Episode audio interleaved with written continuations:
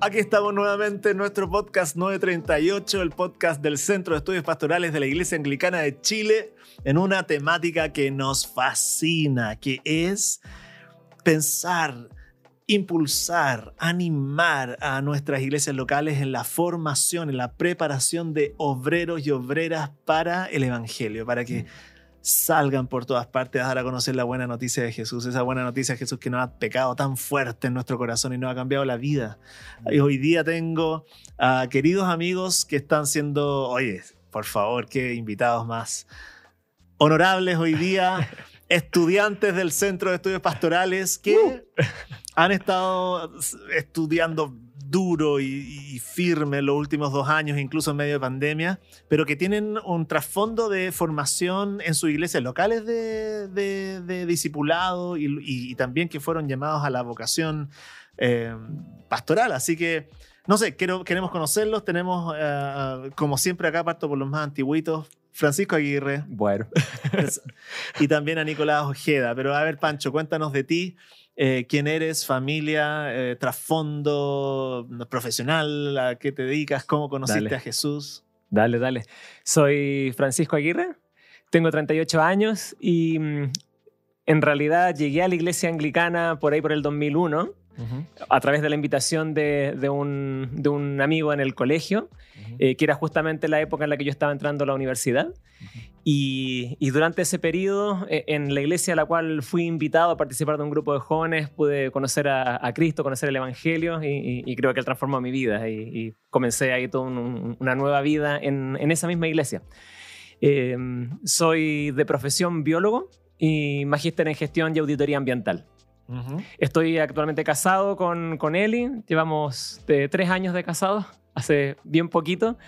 Ella es del norte argentino, ella es de una ciudad que se llama Tucumán, eh, yo soy originario de, Valparaíso y estoy actualmente en mi tercer año de estudios en el Centro de Estudios Pastorales.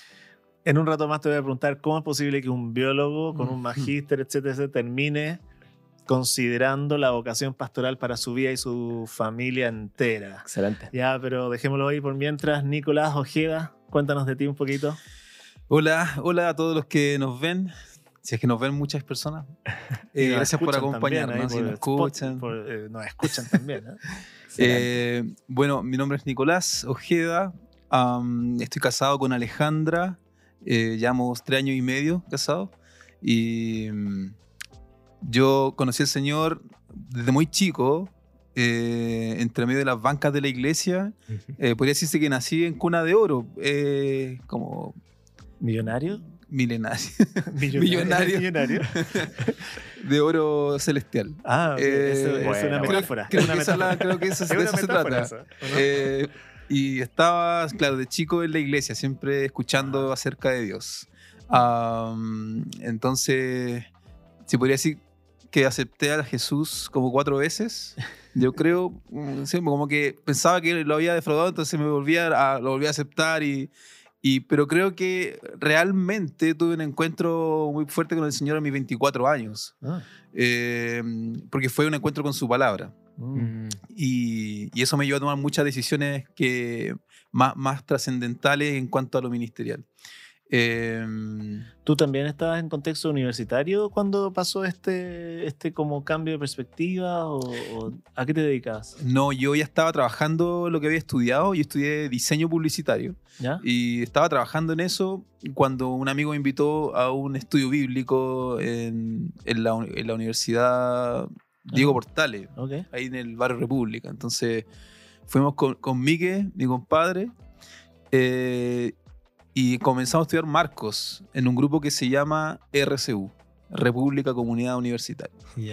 Eh, ahí conocí a Max, Max Díaz, eh, y, comenzamos a estudiar la Biblia, comenzamos a estudiar Marcos, y para mí fue como, como reconocer ahora a Jesús, verlo en, en la palabra, eh, comenzar a, relacionarme de una manera muy, muy profunda con él por medio de la palabra.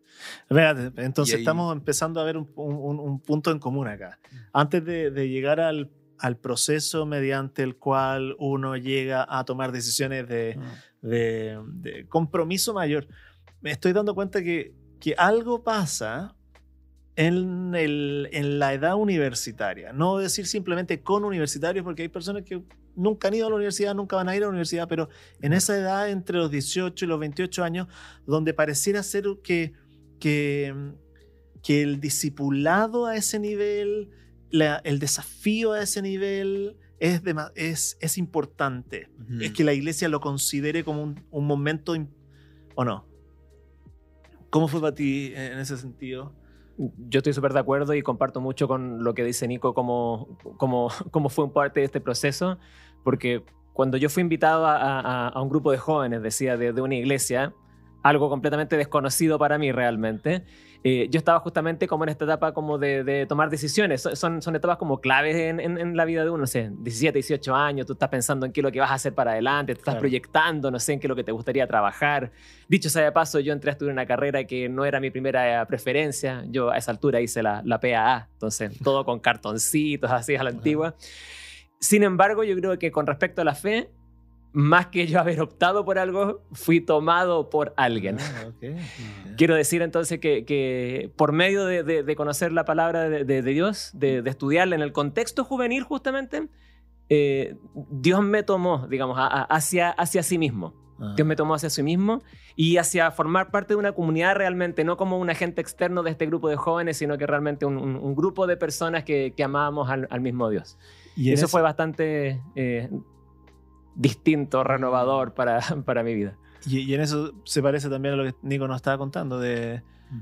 alguien te desafía, alguien te invita a un contexto donde se abre la palabra de Dios y hay un desafío ahí, ¿no? Sí, o sea, para mí era súper revolucionario ir a un patio de comida y abrir la Biblia. O sea, a partir de ahí, desde ese punto ya es chocante eh, para un cristiano que ha estado siempre como piola en la iglesia nomás. Eh, yo me crié en la iglesia y participaba mm. constantemente de, todo lo que se hacía alrededor de la iglesia, eventos, música, alabanza, metido en todo.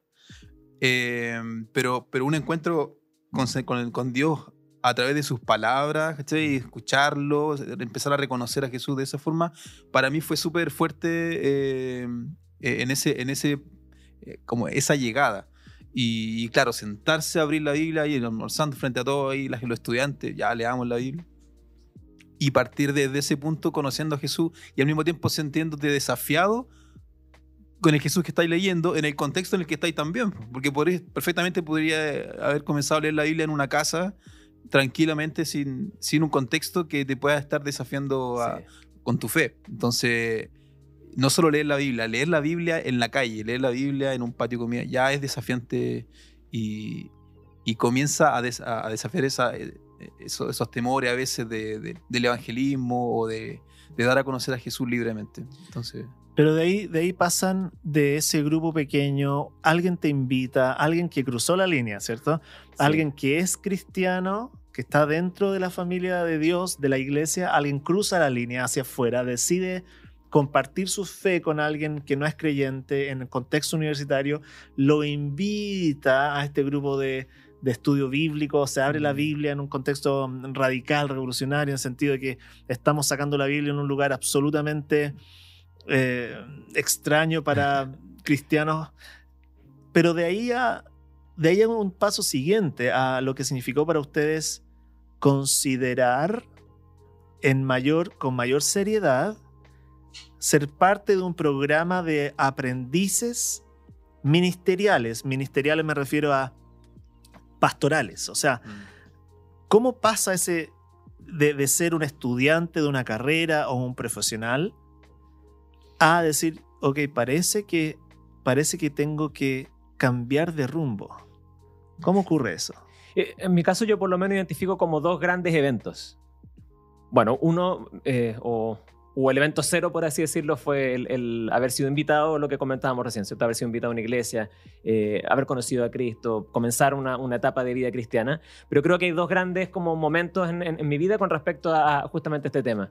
Primero, que dentro de la comunidad, las amistades y todo eso que se produce como de forma, no sé, natural dentro de una iglesia, el, ser familia, eh, hubo una persona que, me tomó de forma bien específica, un gran amigo, Pedro Barahona, que mm, eh, me tomó en lo que llamamos habitualmente un, proceso de discipulado.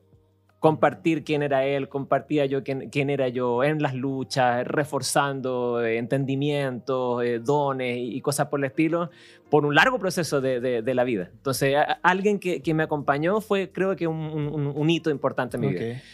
Pasaron bastantes años, sinceramente. Bien, mucha agua debajo del puente, como se dice. Yo me acuerdo de que iba a la iglesia de Pancho y todos me decían, oye, Pancho eh, lidera, Pancho enseña, Pancho aquí, Pancho allá. Y y yo decía, ¿y cuándo Pancho se lanza al trabajo pastoral? Mm. Es que no quiere, no es que se está dando vuelta, es que, que no, se arranca, es que no. Se da mucha vuelta. Se da mucha vuelta. sinceramente pasó bastantes años. Em, y, creo, que, creo que el otro como hito, antes de, tomar una decisión así, fue justamente un proceso de que se, me invitó. Eh, bueno, de partida, como solo para contexto, yo estaba pasando un momento bien, bien, bien crítico en mi vida. Nunca fui un médico, pero de seguro me hubiesen diagnosticado una depresión, yo creo. Y, y, en, ese contexto se me invitó a participar de lo que en ese tiempo no sé ni siquiera se les llamaba aprendices ministeriales. Yo participé de un programa previo, quizás dentro de lo que es la historia de nuestra iglesia, que se llamaba Gimnasio, que fue a medio tiempo. Y por dos años. Ahora, entiendan que gimnasio, a lo que nos están escuchando, no es el gimnasio donde uno va a sacar músculo no, eh, físico-culturista. Claramente no. Eh, viendo, viendo, viendo a Pancho que le devuelvan la plata, digamos. Definitivamente pero, no. Eh, pero por lo menos acá en Chile tenemos un programa de, de, formación de personas que van a nuestras iglesias un poquito más intencional. Correcto. Que les da herramientas de carácter, en convicciones, para que los ayude a discernir si acaso Dios los está llamando al ministerio pastoral. Sí. Eso fue el gimnasio, en resumen. Sí, sí. gracias Chris por el resumen. Y, a mí me tocó formar parte de ese programa, que hoy en día yo creo que está bastante más consolidado y mucho más programado, por llamarlo de alguna manera, que es lo que llamamos aprendices ministeriales. Eh, mucho más reforzado también. Y, bueno, aún habiendo hecho eso, yo seguía diciendo que no. Así que, bueno, no sé si quieres que cuente inmediatamente cómo llega al CEP o, puedo, dale, contarle después, pero no, en el fondo creo que hay una buena parte de mí que no sabe cómo llegó al CEP. Esa es la verdad. Ya. Y, creo que responde a que hay una parte de, Dios que no conocemos realmente. Ah. Que, que, Él es creador y nosotros criaturas, y, y, eso de alguna manera me recuerda de que no lo sé todo y no entiendo todo lo que pasó dentro de mí. Eso sí, la verdad. Pero hay otra parte que sí puedo conocer de Dios y, que por tanto sí puedo, hoy en día, entender más o menos cómo pasó. Mm, y, y, creo que ahí uno fue el, el que por ahí, por el año 2013, junto con Daniel Kirk, él me invitó a formar parte del equipo plantador de la iglesia en Valparaíso y él me empujó mucho más intencionadamente, diría yo, a considerar la capacitación. Entonces yo recién en el 2019 consideré la opción de venir a estudiar. Entonces yo ese año incluso le dije a mi jefe en ese momento que, que ya no iba a estar el 2019.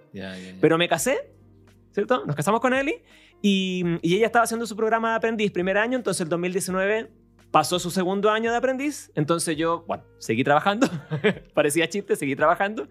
Y el 2020 decidimos venir. Entonces, de alguna manera quiero destacar esto porque hubo una intencionalidad de alguien que me empujó un poco más. Mm. Y el casarme de alguna manera también me animó a venir.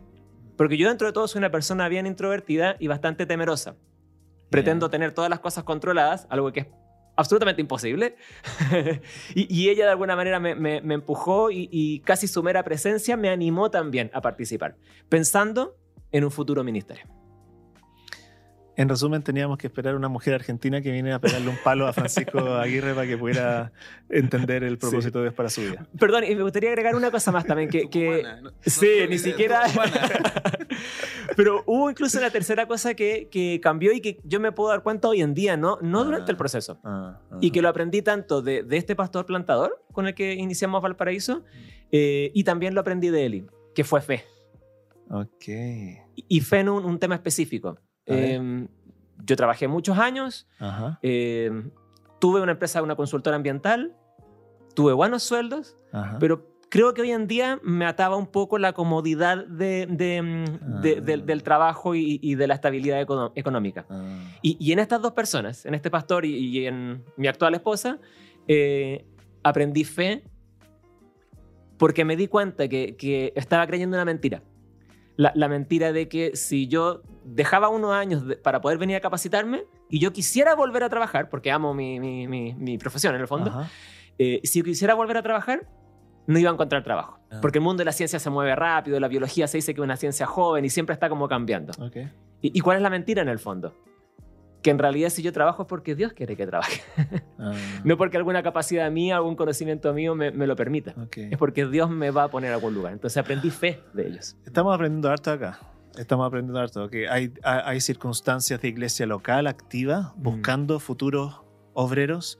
Hay liderazgos que están con los ojos muy abiertos buscando a quién eh, desafiar a tomar un, un, un, paso más adelante hacia esta vocación pastoral. Hay algo misterioso del Espíritu Santo en cada uno de nosotros que Dios hace y nos lleva al punto donde ya tenemos que escoger. Mm. Hay circunstancias personales, una, una esposa que viene y sus dones de fe alientan los, tu, tu, incredulidad y, y, y, y, juntos se lanzan en este proceso porque finalmente es, el, trabajo pastoral puede ser muy incierto y es muy contracultural. Todo, todo, el mundo va creciendo hacia el desarrollo profesional. Parece que el ministerio pastoral te saca de ese proceso como hacia, hacia el sueño americano, ¿sí o no? Y, le dices chao a, ese, a esa escala social mm. para dedicarte al cuidado de la iglesia de Cristo. Y eso es un, es un desafío de fe que vas a tener que comunicarlo a tus padres, a tus amigos, a tus hermanos. Y por lo tanto, cuando Pancho está hablando acá de, de, fe, requiere una muerte. Mm.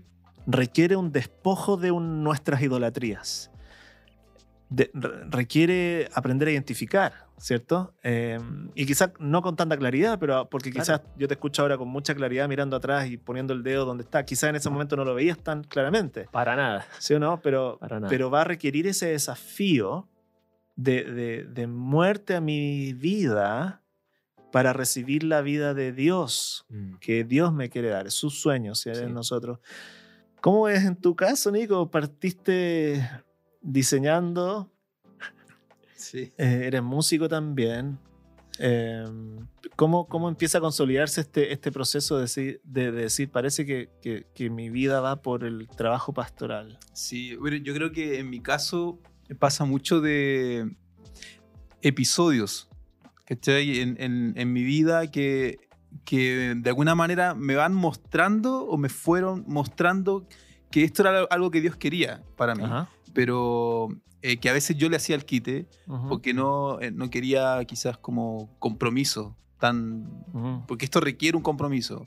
Cuando habla de fe, en mi caso, más que por el tema monetario, era por un tema de, despojarme de, anhelos propios o de, deseos propios quizás que yo hubiera querido hacer eh, y que el ministerio podría conservarme más, más para el ministerio. Entonces, y, de alguna manera el Nico conoce muy bien el trabajo pastoral porque tus papás son pastores. Claro, para allá voy entonces con el tema de, de, de la... Entonces tú sabes. Mucho más cerca, ¿no? Claro, la etapa, cuando me refiero a la etapa, eh, yo me cuando yo pienso como dónde comenzó mi, este, este llamado, yo lo, lo, veo así, 5 eh, de la mañana, levantándome para ir al baño, yo con 8 mm. años, y papá orando ahí en el sillón. Entonces como que, de hecho se me pone la piel como de, de, mm. gallina porque digo, que Virgio, hay parte. Yo veo a mi viejo de alguna forma como diciendo, ah. sí, onda, hay, que, hay que traer el pan a la mesa, hay que ponerle el hombro, todo, pero hay algo mm. mucho más grande que todo eso que me hace levantarme a las 5 de la mañana a buscar a Dios. Mm. Entonces, yo de, de, él yo vengo viendo que hay algo mucho más, mucho más grande. Entonces, no me era tan lejano el hecho de pensar en una vida dedicada a Dios.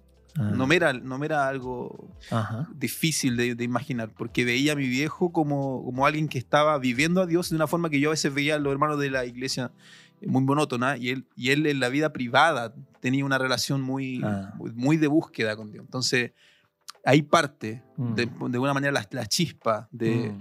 de, algo que se fue forjando en el tiempo mm. y, y yo veo un salto de ahí a, a al, mundo universitario, quizás como con Max, teniendo encuentros con la palabra de Dios. Eh, porque lo, que mi padre de alguna manera me, inculcó, eh, el amor por Dios, todo, eh, me llevó a, estar en, inmerso en un sistema de, iglesia y conocer el sistema de iglesia, pero, pero no, no, lograba de alguna manera traspasar a, un, a un, compromiso a vida con, por Cristo.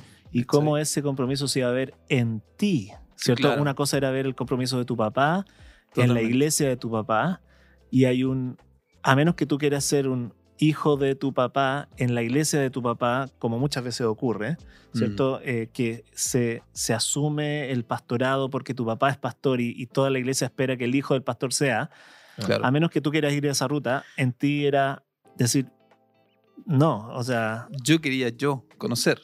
Y, en mi caso, claro, fue, yo me resistí a, ese, a esa idea de, de, una, de algo que, que, se suponía que debía ser. Entonces, mi historia tiene mucho, mucha etapa, porque yo de repente, ya a los 18 años, digo, ¿sabes qué? Quiero cambiar de todo. Quiero cambiar. Ves cómo voy al servicio. Y hago el servicio militar en la Armada. dos años. Entonces yo decía, aquí voy a, voy a probar mi fe, voy a conocer quizá otra realidad, otro, otro mundo. Y Dios me pesca y me lleva, me junta con personas, me muestra otras formas de, conocer la fe, que yo voy viendo como, wow, onda, se podía vivir de otra forma eh, también en la, escritura. Y tengo un amigo, Cristian, que, que hoy día no está en la iglesia, pero Dios lo usó para, para hablarme de, de, la gracia, para hablarme del evangelio, de la escritura y de un amor por la escritura. Y ahí parte como un deseo de, empezar a, a, ver como más la escritura. Pesco un libro de John Piper que se llama No desperdices tu vida. Y ahí yo ahí fue la primera mecha. Yo siento como que hay una, una mecha que empezó a, ah. decir, oh, en realidad Cristo sí lo vale, o sea, sí, vale lanzarse por todo. Entonces vuelvo después de dos años, estoy con mis viejos, eh, pensando en estudiar cine, pero, pero no quería irme al tiro, quería estar con ellos en, en, en, la ciudad donde ellos estaban, con la iglesia, y, y empezar a conocer un poco más eh, el servicio y, y, lo que yo estaba viendo también de la palabra estudio esta carrera como diseño y, y, de alguna manera para, para poder potenciar lo que yo mismo ya venía trabajando en cuanto a dones, pero también de cómo servir también con estas cosas. Claro. Eh, y ahí hay, hay, ciertas etapas que de alguna manera me van moviendo hasta llegar a, a Santiago. ¿Cómo pasa eso? ¿Cómo pasa el momento en que alguien te dice, Nicolás, estamos pensando que tú tienes que considerar este gimnasio o esta aprendiz ministerial. ¿Cómo fue ese proceso y qué sentiste ahí? Bueno, ahí está el, capítulo de, yo le llamo el capítulo de, la confrontación, más que nada, porque eh, Max Díaz, un, amigo muy querido, es también la persona que me discipuló en un principio. Entonces me desafiaba bastante eh, en, en, cuanto a mis decisiones por, por Cristo. Y, esto del de, gimnasio y del seminario, o incluso antes que gimnasio, había un programa, cosas que tomábamos como, semillero, nos metíamos en algún otro curso. Y entre todo eso, eh, discipulado por Max, estaba siempre el desafío también de, y cómo la palabra te desafía a, mm. a seguir a Jesús. Entonces, no fueron sucesos, fueron muchos tiempos de discipulado, fue un proceso de, de ir evaluando, ir recibiendo esta verdad de que Cristo lo vale, de que Cristo sí vale dar tu vida por Él y, lanzarte. Entonces el programa de aprendiz era algo que ya estaba a la mano. Okay. no, era, no me fue difícil aceptarlo, pero, pero el proceso previo a asimilarlo sí me, me, me costaba un poco. Y ahí está dentro, como cineasta el Nico, eh, ahí estaba el conflicto dentro del, en parte, dentro del guion, ¿cierto? La narrativa de, su vida. Exacto, ah. eh, inicio un conflicto y, y, y, luego te, te, te casas y hay que involucrar a la esposa en el proceso hacia el ministerio, porque ella me imagino que se casó con una persona A y que de pronto le cambia el escenario a irse a una persona que está pensando en el ministerio, o no, o no fue tan así. Yo cuando ya conocí a Hannah, ya estaba siendo discípula por Max, llevaba un año más o menos. Entonces, cuando yo conozco a Hannah, eh, yo le digo, mira, no estoy muy seguro, pero lo más probable es que yo vaya al ministerio. No estoy muy seguro, tengo, tengo muchas dudas, pero lo más probable es que sí quiera servir al Señor. ¿Qué te dijo ella? Vamos, dijo. Vamos. Démosle. O sea, dijo, no tengo ningún problema. Porque Hannah también es otra historia de, ah. toda la vida de la iglesia y tener un encuentro con el Señor con la palabra. Entonces, no, yo creo que tengo que tener a sus esposas acá. es, importante. no, de hecho, capítulo 2. Próximo podcast sí o sí vamos a tener que tener a las esposas de... Eh, porque quiero, quiero escuchar su versión de la historia. Es fundamental. Creo que la, esposa es fundamental en, las decisiones como aprendiz y, y seminario, porque también eso la involucra.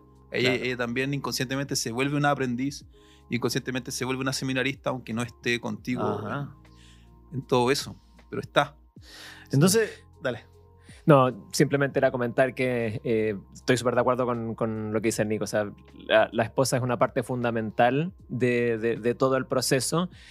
En, en, mi caso en específico, tengo el enormísimo privilegio de poder estudiar junto con mi esposa. Ambos estamos a tiempo completo estudiando. Entonces, para nosotros, que también llevamos muy poquito de casados, ha sido precioso que de los tres años de casados que llevamos dos hemos estado estudiando en el CEP. Ah. Digo porque estamos avanzando en este, ¿no? Eh, la, forma en la, que, en la que pensamos, reflexionamos, conversamos, resolvemos conflictos ha sido maravilloso en realidad. Mm. Tremendo. Eh, nos quedan algunos pocos minutos. ¿Cuáles son tus sueños al salir del, Centro de Estudios Pastorales, de la formación teológica? ¿Con qué estás soñando al otro lado? A ver, Nico. Te voy a decir mi sueño eh, loco y mi sueño quizá más probable. A ver, el loco primero. Vamos, Mi sueño loco es, es plantar o, servir a hermanos en, en, India, sea Hyderabad o lugares cercanos. Porque tuvimos, bueno, hay una historia también ahí muy fuerte, porque esta cuestión da para mucho más. Sí. Fuimos a India con un equipo, entonces fuimos como tres semanas y yo de ahí le doy vuelta, le doy vuelta. Eh, entonces hay un sueño muy loco de, de, irme con familia y todo, probar seis meses, dos años, diez años y es el sueño loco. ¿Ya? El sueño probable, que igual me gusta, plantar en, o si no es en Santiago, en Chile, plantar una comunidad o, revitalizar, servir, eh, ver gente teniendo esa transformación que Dios hizo conmigo también. Ok, siempre vinculados a comenzar una nueva iglesia, revitalizar una iglesia, quizás en, en Chile o en algún otro lugar del mundo. Y entonces vamos a tener que esperar la, la temporada 2 de este guion eh, para poder eh, ver lo que, va, lo que Dios va a seguir haciendo y va a seguir escribiendo en, la vida tuya y de Hannah. Estamos expectantes de eso. A ver, sueños de Francisco. En mi caso los sueños van íntimamente ligados a, bueno, en los de Nico también, claramente, ¿cierto? Van ligados a mi esposa, quiero decir, porque como contaba ella es de, del norte argentino y nuestra idea es que terminando el CEP vayamos a servir a la iglesia anglicana en Tucumán. Wow hoy escuchaba y, salía bien animado de alguna manera porque nuestro deseo genuino es predicar 100% el Evangelio por medio de, no sé, de la predicación del domingo, los estudios bíblicos. Ah. Eh, ojalá desconcentrarnos en la menor cantidad de, cosas posibles. Ah. Sabemos que es a largo plazo, pero mm, a eso en eso estamos trabajando, de hecho, y trabajando de forma bien concreta. Ya hemos recibido mucho apoyo de palabra y estamos en el proceso de redactar el proyecto para comenzar a levantar apoyos financieros y, de otros estilos. En realidad necesitamos muchos apoyos en muchas áreas. Qué maravilla.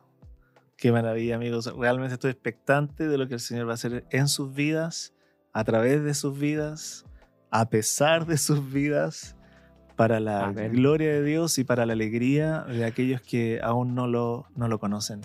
Eh, y mi deseo para ustedes sus vidas, mi oración es que ustedes puedan hacer con otros lo que otros hicieron con ustedes. Mm. Eh, de hacer discípulos que hacen discípulos, que hacen discípulos, que hacen discípulos. Y llevarlo a este encuentro absolutamente transformador con el Señor Jesucristo y con su palabra. Eh, que es capaz de cambiar nuestras vidas en una dirección absolutamente inesperada, un vuelco en la historia cinematográfica que nunca sospechamos, pero que Dios la tenía planificada desde antes de la fundación del mundo. Así que muchas gracias por acompañarnos hoy día. Gracias, este es el, el podcast 938. Los que están escuchándonos nos pueden eh, seguir en nuestras redes sociales, en, en, en el CEP-IH en Instagram o también en el canal de YouTube, ¿cierto? donde ahí nos pueden ver en, todo lo que es nuestro esfuerzo por sacar este material de manera audiovisual. Mateo 9:38 nos recuerda la oración de Jesús. Pídale, por tanto, al Señor de la cosecha que envíe obreros a su campo. Y en este podcast nuestro deseo es eso, orar al Señor, que Dios envíe obreros, animar a la iglesia en Chile, en Latinoamérica, que más y más personas puedan tener este encuentro personal con Jesucristo y desde ahí se siembre por todas partes su maravillosa palabra, impulsar, animar, llamar obreros de evangelio para la extensión de la obra tanto en Chile como en Latinoamérica. Que Dios los bendiga. Hasta un nuevo capítulo entonces. Muchas gracias por acompañarme esta, Gracias. esta tarde. Chao, chao. Chao.